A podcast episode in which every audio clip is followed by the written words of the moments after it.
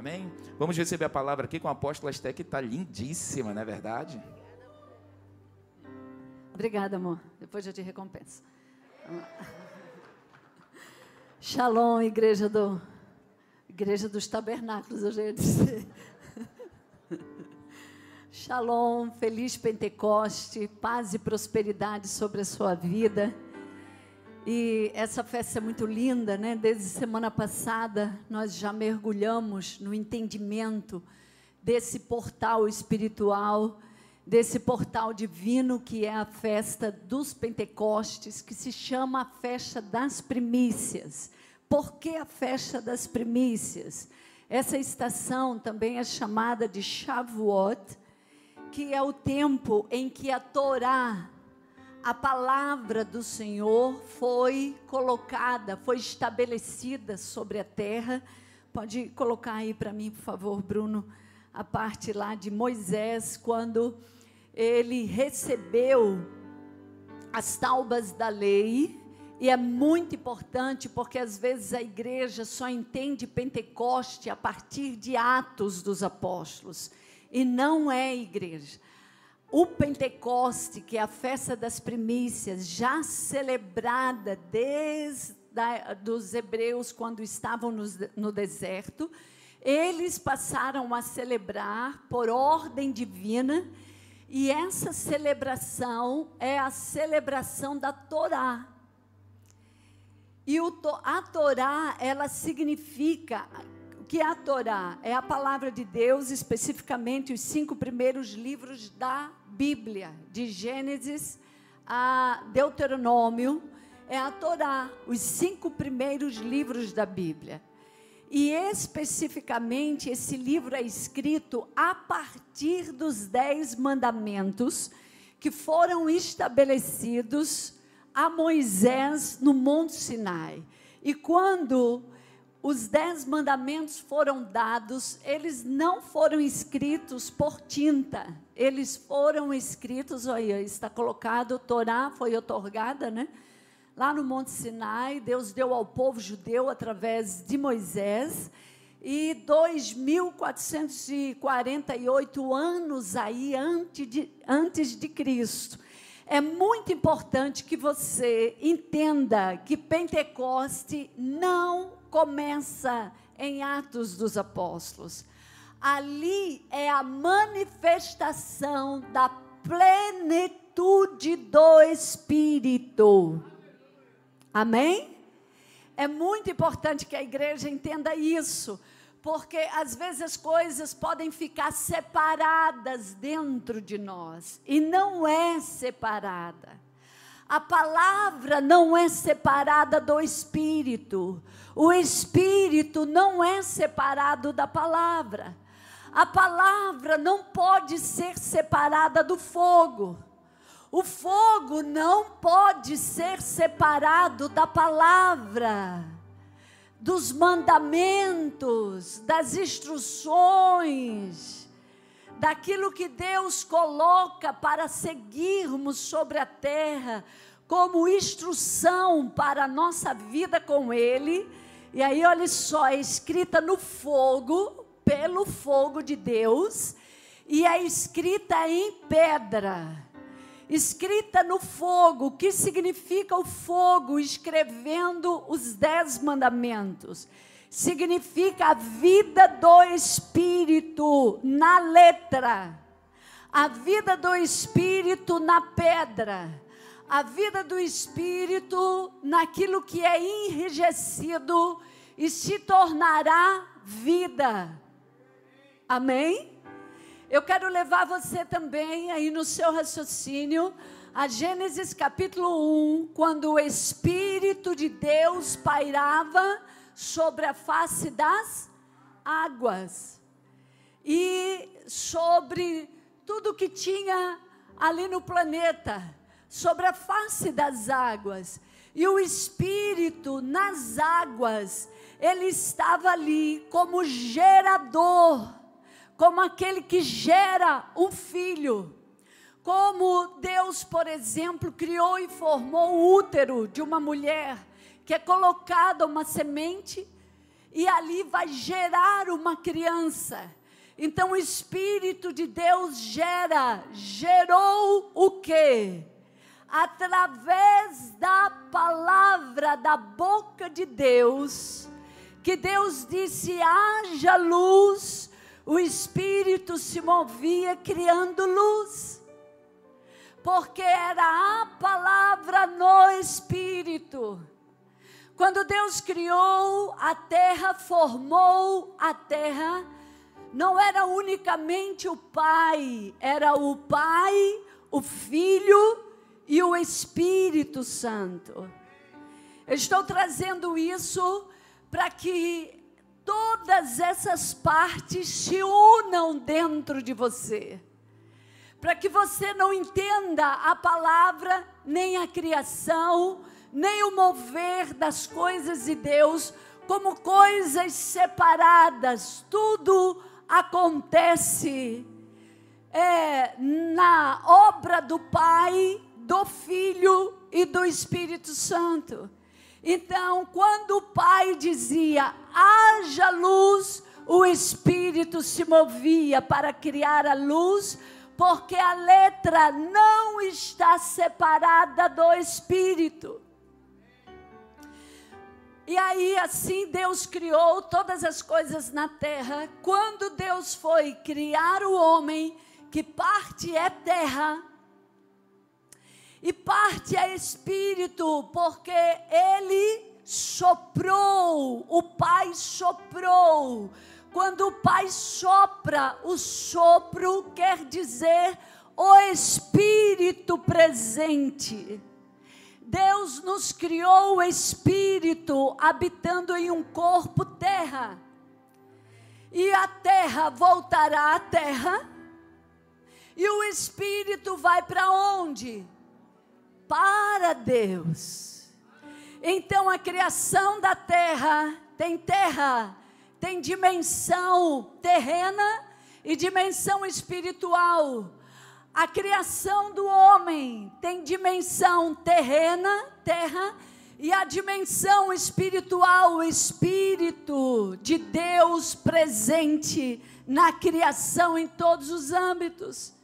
E aí então, quando Deus vem e cria a lei e estabelece a lei escrita, pode colocar de novo, Bruno, na vida para os hebreus, que é a primícia das nações, a primeira nação que é criada para estabelecer a lei de Deus. Olha só, Deus escreve, Deus escreve com fogo. O fogo significa vida. O fogo tem muitos significados, o fogo, né? Mas escreve, olha só. Por isso, isso foi um impacto da vida de Moisés. Moisés, a manifestação da glória de Deus foi tão grande ali na vida de Moisés, que quando ele desce com as taubas da lei, a glória de Deus estava tão grande sobre eles, que eles nem conseguiam ver direito o rosto de Moisés, por causa da glória de Deus a manifestação da glória de Deus, quando Deus escreve as suas leis, que quatro dessas leis são especificamente a nossa relação com Deus. As quatro primeiras leis são especificamente como você vai se relacionar com Deus, de que forma você vai se relacionar com Deus e aquilo que você não pode fazer, por exemplo, fazer para você imagem escultura. Buscar outro Deus que não seja o único Deus criador dos céus e da terra. Tudo que você carrega com você de religião, de crença, que não estiver estabelecida como o único Deus criador dos céus e da terra, você está na direção errada com a sua crença. Você está alinhado, errado. Você pode fazer toda a liturgia da crença. do movimento da fé em algo espiritual, mas esse espiritual pode estar sendo colocado num ídolo, num homem, em algo que se manifestou da terra até da, do reino do espírito, mas não é Deus. Por isso Deus disse: Não farás para ti imagem escultura, não adorarás outros deuses, não tomarás o nome do Senhor teu Deus em vão. É quando a gente banaliza a palavra, ridiculariza a Deus, não coloca Deus na sua vida, ou quando coloca, não honra a Deus, o nome de Deus. Isso está mais ou menos relacionado assim. Você é um filho que tem o nome do seu pai.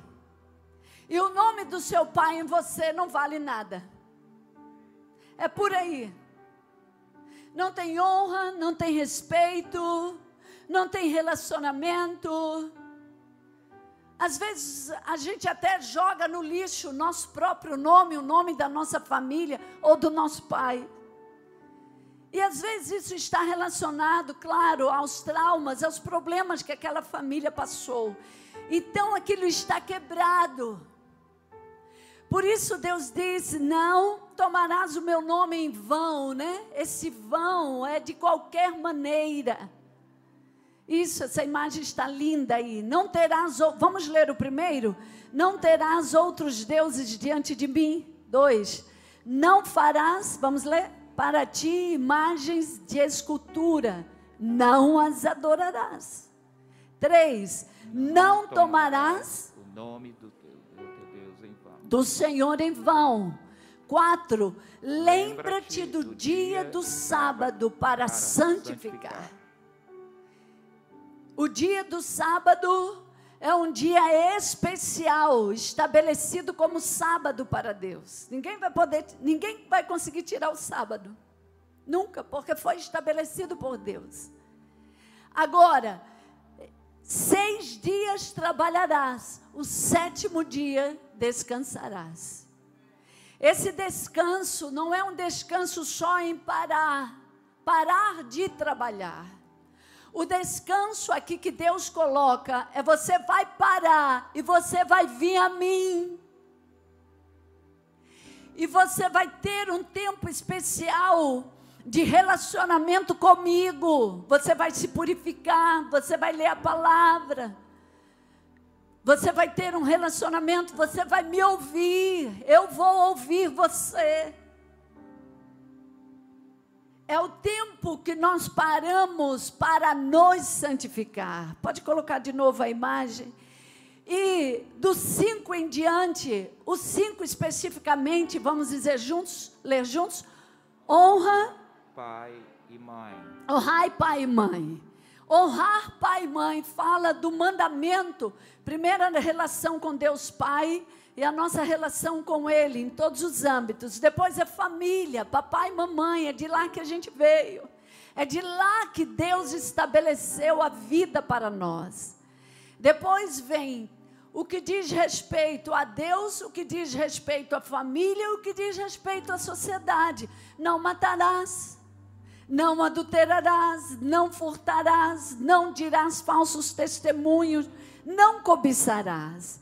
Igreja, esses todas as outras leis e princípios que Deus criou para nós, a nível de relacionamento com Deus, de relacionamento com a nossa família e com a sociedade, eles partem a, eles partem a partir dos dez mandamentos.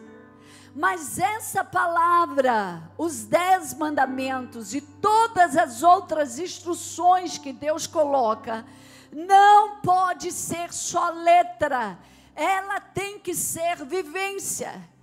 E Pentecoste começou com a palavra, a palavra fogo. O povo tinha saído do Egito eles precisavam de um fogo para transformação interna. Eles precisavam mais do que uma instrução, porque a instrução Moisés dava. Direções Moisés já sabia e já dava ao povo. Mas muitas coisas não mudavam, não se reestruturavam, porque eles precisavam de uma experiência com fogo, que era a vida, a vida de Deus na palavra. Então, Pentecostes, se você for em Israel agora, você vai ver os sacerdotes tomando a palavra e nos cultos específicos disso, da Torá, que é a primícia de Deus para nós, o primeiro de Deus para nós. Eles estão celebrando, cantando, adorando e honrando a palavra que é vida. Você vai ver Jesus dizer assim: Eu sou o caminho, eu sou a verdade e eu sou a vida. Não se honra só a palavra escrita, mas se honra a palavra vida. E a palavra para ser vida em nós, ela precisa, você precisa, eu preciso deixar a palavra do Espírito entrar em nós. E aí agora eu quero ir para João capítulo 16, porque agora em João capítulo 16, Jesus já nasceu, Jesus é o Verbo, é a palavra, é a palavra viva, é a lei viva, é a Torá em carne e osso, porque a gente recebeu a palavra, os hebreus receberam a palavra, mas eles não conseguiram romper em tudo. Os sacrifícios não bastavam. Mas quando veio Jesus, o Cordeiro de Deus, que é a palavra encarnada, lá em João capítulo 1, você vai ver isso. O Cordeiro de Deus se manifesta, que é o tabernáculo de Deus na terra, e ele vence a vida de Jesus na carne, vence o pecado. Percebam, a palavra de Deus lá para os hebreus foi dada como lei para vencer o pecado e ter um caminho de santidade, construir um caminho é, santo famílias santas na direção de Deus, no caminho de Deus. Quando Jesus vem, Ele constrói esse caminho, Ele é o caminho, Ele é a palavra. Então, se tornando carne, por que tinha que se tornar carne a palavra? Porque o pecado está estabelecido na carne. E mesmo com a palavra na terra para todos os homens, os hebreus escondiam muito isso. Eles não queriam distribuir para as nações. Eles não queriam porque era deles, Deus tinha dado a eles, era para eles. Eles fecharam nesse entendimento, mas não era assim. Era para eles e foi dado a eles para que a primeira nação que recebeu a palavra, a primícia da vida, que é a palavra, fosse distribuída em todas as nações da terra. Só que eles não entenderam assim. Então o Messias vem, vem para isso, para todas as nações da terra.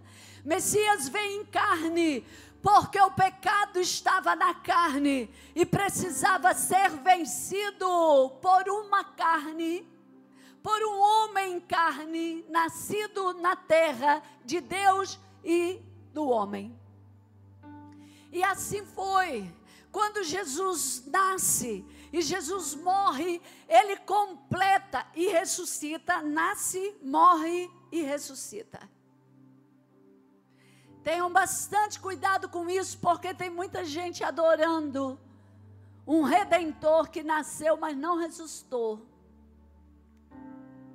Outra, outro viés para você saber se você adora o, rei, o, o, o Messias certo morreu pelos nossos pecados, nasceu em pecado, morreu pelos nossos pecados, sem pecado, sem prática de pecado. Antes de Jesus morrer, ele tomou o pecado da humanidade, mas ele não pecou. Ele tomou o pecado como o sacerdote tomava a culpa no sangue e levava ao santo dos santos para que o fogo de Deus viesse no santo dos santos sobre aquele sangue e perdoasse os pecados. Quando Jesus, Jesus não pecou, mas tomou o pecado da humanidade lá no Getsemane, quando ele toma o pecado da humanidade, ele tem que fazer a segunda parte, que é ir para a cruz, que é expor a maldição para todos que ali passavam. E era no monte onde ele foi crucificado e todas as nações que estavam em Jerusalém passavam e viam Jesus crucificado no alto do Monte Gólgota. Quando Jesus está crucificado com o pecado sobre si, ali ele vence na vida da carne, ele vence o poder do pecado na vida do homem. Então, Jesus é a vida de Deus, é o Espírito de Deus no Filho de Deus, é a vida de Deus, aonde vence o pecado na carne. Quando ele morre, e ele vai vencer, entra no inferno, vence principados, potestades, e passa três dias nas regiões da morte, vencendo e estabelecendo a salvação e a redenção. Toma a chave do coração do homem que está nas mãos de Satanás, ele toma para ele, porque ele não pecou e ele morreu. Quer dizer que Jesus, a vida de Deus na terra, vence a morte. Por isso, hoje, a igreja passa pela morte, mas não fica na morte. Por que não fica na morte? Porque a maldição eterna, que significa morte, Jesus venceu. Pode aplaudir a Ele mesmo. Jesus venceu mas nós passamos pela morte. Aí, João, peraí, aí Jesus ressuscita, e ele ressuscita, passa o tempo na terra, ensinando, admoestando os discípulos, mas quando chega em João, e aí que eu quero ler, ele apresenta a promessa do Pai, porque precisava estabelecer a plenitude, o pleno da redenção, o pleno do propósito de Deus para o homem na terra. Qual era agora? O que faltava agora? Agora, olhe só, vamos para João, capítulo 16. Pode colocar na tela a partir do 5.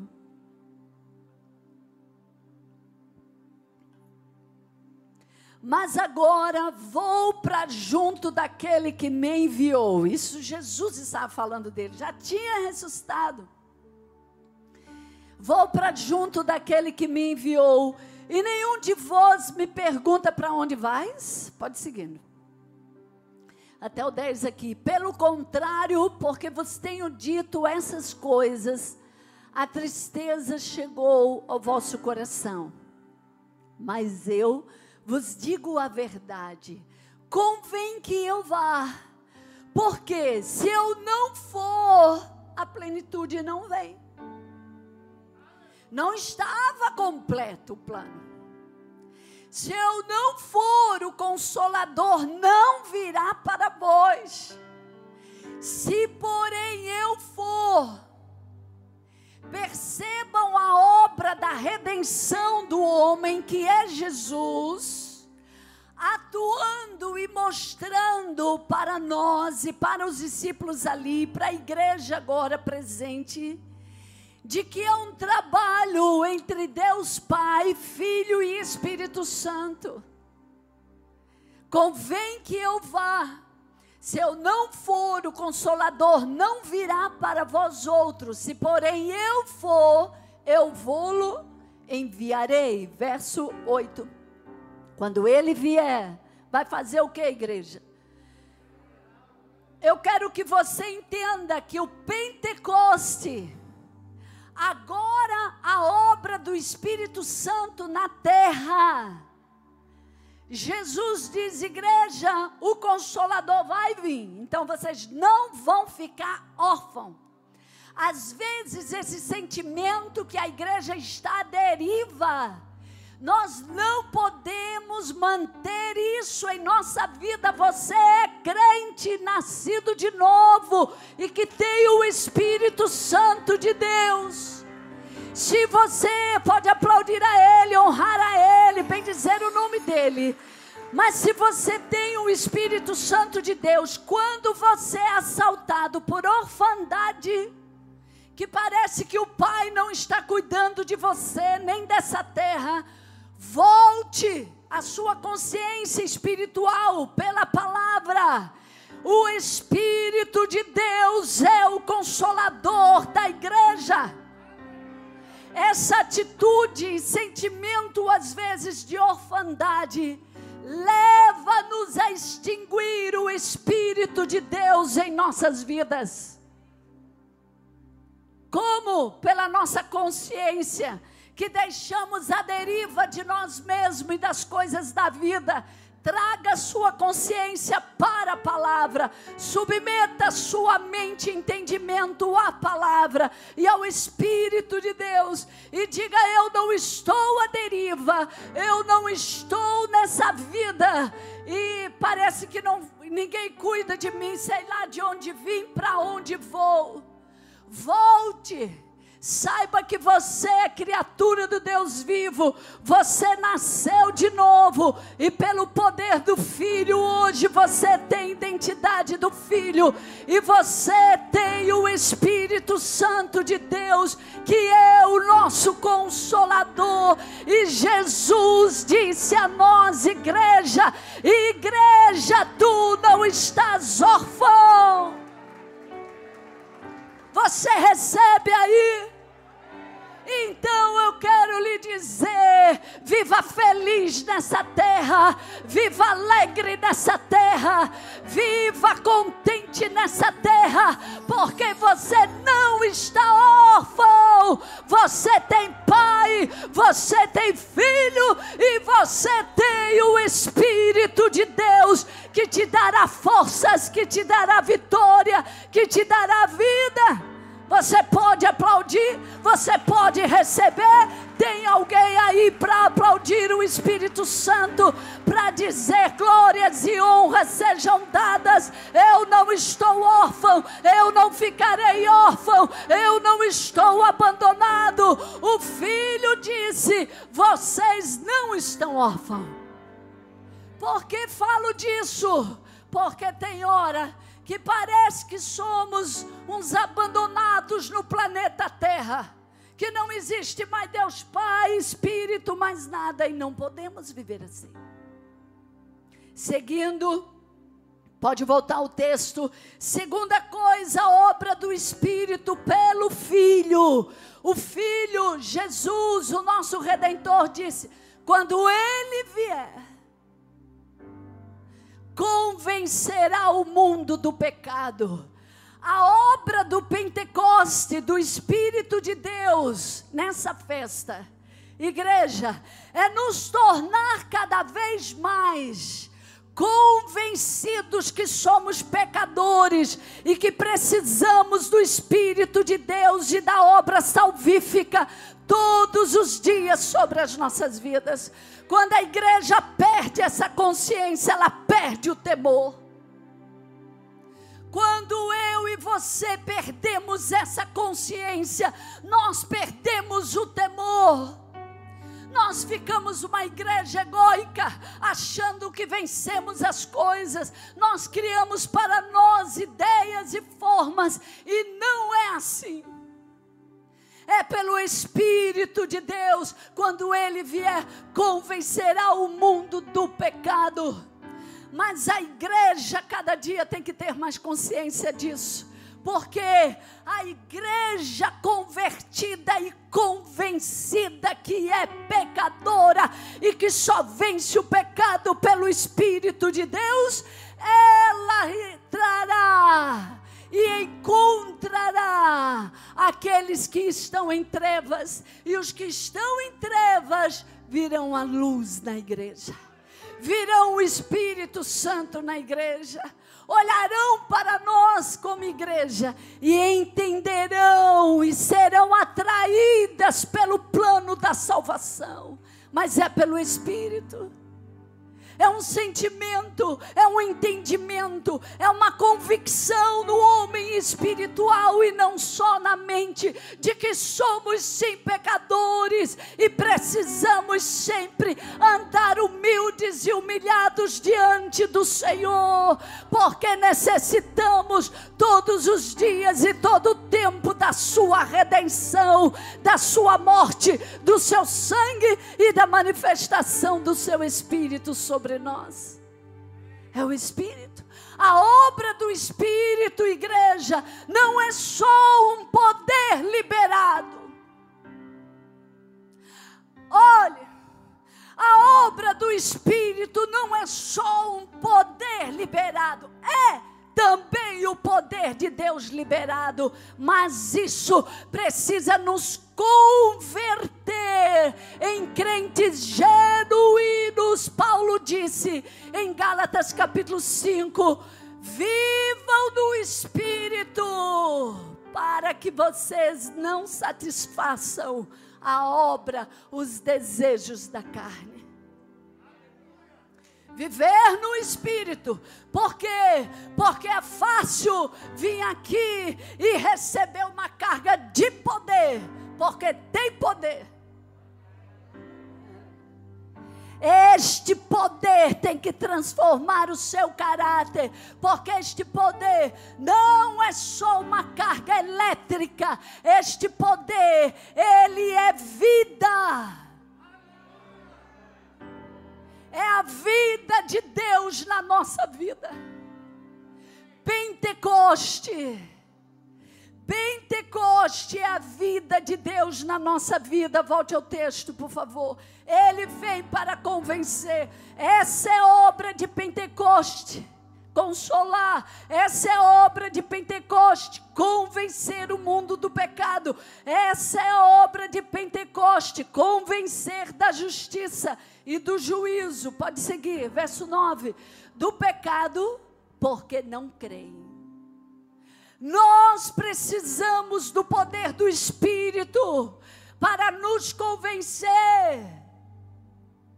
Porque tem coisas que a igreja peca e acha que não peca, que a gente erra e acha que não erra, que a gente não, não, não, não. É assim que nós vamos perdendo o temor. Se você ler o livro, o livro de Judas, você vai ver que alguns apóstolos e alguns da igreja primitiva perderam a sua fé, porque perderam isso. E aí começa a entrar o sofisma, começa a entrar os enganos na nossa mente, no nosso entendimento. Por isso nós precisamos do Pentecoste. Por isso nós precisamos do Espírito. O Espírito não é só um poder, ele tem poder. O Espírito é a terceira pessoa da Trindade, a qual você tem que ter uma aliança de casamento com Ele. A qual você tem que ter uma aliança de casamento com Ele a qual nós temos que ter uma aliança de casamento com Ele. Isto significa que todos os dias, se você quer o Espírito de Deus e a obra do Espírito de Deus, Paulo disse: É, Tessalonicenses 5,19, pode colocar, 1 Tessalonicenses 5,19. Não extinguai o espírito. Você pode hoje, aqui neste culto, casar com o Espírito Santo, mas amanhã, depois de amanhã, ele vai estar assim, é um casamento aonde você rejeita, aonde você apaga, aonde você abafa. O Espírito Santo quer liderar a sua vida, mas você um chega para lá nele.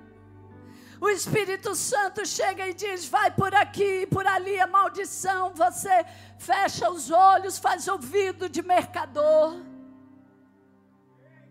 comunhão, Pentecoste é viver no Espírito, é andar no poder, é viver o poder, mas mais do que isso, Pentecoste é você ter o Espírito de Deus todos os dias. Levantou, bom dia, Espírito Santo, abençoa meu dia, Espírito Santo. Eu preciso de Ti, Espírito Santo. Pentecoste é o consolo Consolador está aqui, aquele que convence, aquele que aconselha, aquele que ajuda, é o Pentecoste. Aqui nesse texto, igreja. Aqui nesse texto, igreja, Jesus nos ensina o que é a obra de Pentecoste ele já estava ressuscitado. É Jesus pregando sobre o Pentecoste, é Jesus pregando sobre o Espírito Santo, é Jesus introduzindo na igreja quem seria o Espírito Santo e para que o Espírito Santo se manifestaria na terra. A última coisa que eu quero colocar aqui, tem muita coisa para trabalhar nesse texto, mas é Paulo como um apóstolo tremendo que foi moldado pelo Espírito Santo, tinha só letra e depois entrou a vida do Espírito nele. Romanos capítulo 8, versículo 26 ao 27, diz assim: Da mesma forma, o Espírito Outra parte do Pentecoste. Pentecoste é a manifestação do Espírito de Deus andando com a igreja na terra. Amém? Aí, igreja, está recebendo aí? O que é Pentecoste? É a manifestação, é o Espírito do meu lado, é o Espírito à minha frente, é o Espírito atrás de mim é o Espírito das minhas fraquezas, é o Espírito Santo. Da mesma forma, o Espírito nos ajuda em nossas fraquezas, pois não sabemos. Diga, pois eu não sei. Diga, eu não sei. Eu não sei. Pois não sabemos como orar. E se a gente for pegar todas as dimensões do que é orar, às vezes orar, não sei guerrear, não sei interceder, não sei me comportar às vezes diante do Senhor, não sei como fazer, não sei, não sabemos fazer, mas o próprio Espírito porque a gente faz às vezes de uma maneira, mas o próprio Espírito intercede por nós, por gemido, com gemidos inexprimíveis. Verso 27. E Deus que vê o que está onde, igreja? Dentro do coração, sabe qual é o pensamento do Espírito nosso espírito. Porque o Espírito pede em favor do povo de Deus e pede de acordo com a vontade de Deus. O Espírito de Deus habita em nosso espírito. Para por isso que você precisa estar rendido ao Espírito. Porque para o Espírito Santo fazer essa obra aí, Ele tem que ter um coração rendido, ele tem que ter um coração amolecido, entregue na presença dele. Sabe por que às vezes as nossas orações não funcionam? Porque a gente não sabe orar. E aí eu quero para o último texto, que é o de 2 Coríntios. 1 Coríntios capítulo 12, capítulo 14, versículo 2 e versículo 4. Aí Paulo, Paulo, mesmo Paulo, que está falando de como o Espírito pode nos ajudar na fraqueza. Uma coisa, igreja, nunca pense assim. Nunca pense assim. Eu não sou santo, eu não posso ter o Espírito Santo. Esse é um engano. Como eu penso, apóstola? Eu não sou santo. Eu preciso do Espírito que me convence do pecado. Eu preciso do Espírito que me convence de toda sorte de maldição. Eu preciso eu não sou santo, eu estou em pecado e eu preciso do Espírito, porque o Espírito é o administrador, é o cuidador da redenção, Jesus na terra. É Ele que nos leva à obra de Yeshua. É Ele que amolece o homem para receber Yeshua. Qual é o engano? Eu não posso. Eu não posso ter do Espírito porque eu estou em pecado. Pois quando você tiver do Espírito, não pense que o pecado vai vencer, porque não vai. É isso que o diabo quer, que a igreja pense, que não pode receber o Espírito, porque não está tal como tal. Pois é para receber o Espírito, para que todas essas coisas sejam limpas, porque Ele é que trabalha com a obra da redenção no nosso coração, nas nossas fraquezas, nas nossas debilidades. Por isso, vamos agora, 1 Coríntios 14. 2, 1 Coríntios 14, 2. Pois quem fala em outras línguas, aí aqui é o batismo no Espírito, que é uma das manifestações também do Espírito de Deus que já habita em nós. Está errado quando se diz. Você vai receber o batismo no Espírito em línguas aí você tem o Espírito Santo. Não é assim. O Espírito está em nós pelo novo nascimento. É Ele que mantém a obra da redenção em nós. E uma das manifestações é o fogo, como outra manifestação é os dons do Espírito, como outra manifestação é cura, é transformação, é convencimento, é ajudador.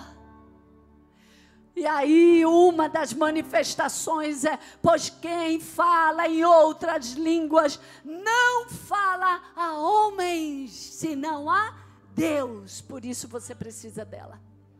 E aí eu quero fechar dizendo assim para você: quando você fala em línguas, você está possuído pelo Espírito.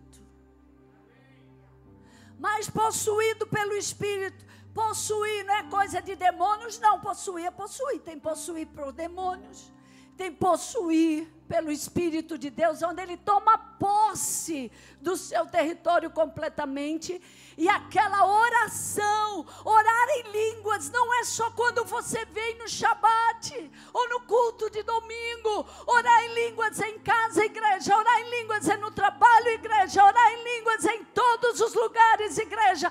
Quando oramos em língua, estamos falando para Deus, é com Deus. E Deus, pelo seu Espírito, se revelará a nós.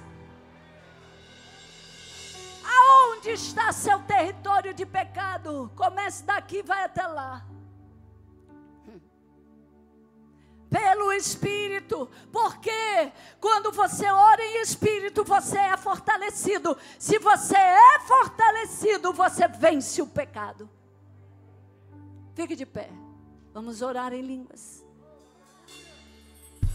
Manifestação do Espírito de Deus. Quero que você se posicione aí.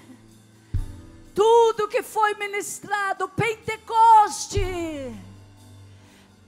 é a manifestação do poder, mas é para que vivamos no Espírito. Gálatas capítulo 5, verso 16. Igreja, você quer viver no Espírito? Ou você quer viver momentos que você vem na igreja e que você recebe do poder e depois você volta a ser o que você era antes? Você quer ser essa igreja? Que crente, tipo de crente você quer ser? Um crente que Paulo disse: andai no Espírito, vivei no Espírito. Ou um crente de culto que vem, recebe uma manifestação do Espírito sobre você, depois você volta para o pecado.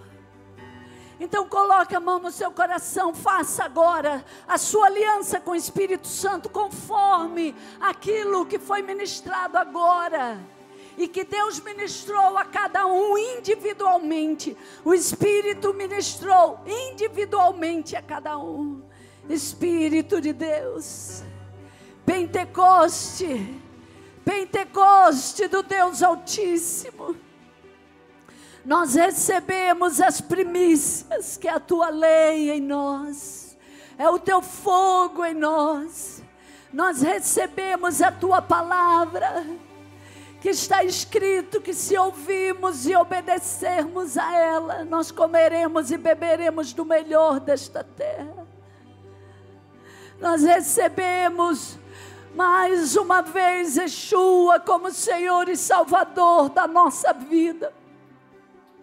Você que está aqui nesse culto e que ainda não recebeu Jesus como Senhor e Salvador, você pode fazê-lo aí onde você está. Você vai dizer: Jesus, eu te recebo como Senhor e Salvador da minha vida. E você vai receber. Nós recebemos Espírito Santo nesse Pentecoste, a manifestação do teu Espírito para ser uma igreja viva e santa que viva no Espírito, como Paulo viveu, como Pedro viveu, que foi controlado pelo Espírito, direcionado pelo Espírito, totalmente transformado pelo Espírito.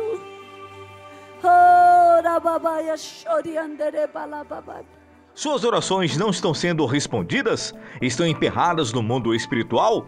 Conheça o livro Tribunais Divinos e aprenda as ferramentas corretas para reivindicar suas bênçãos ante as cortes celestiais. Todos esses títulos estão à venda no stand da Amazon Family, no hall da entrada da igreja.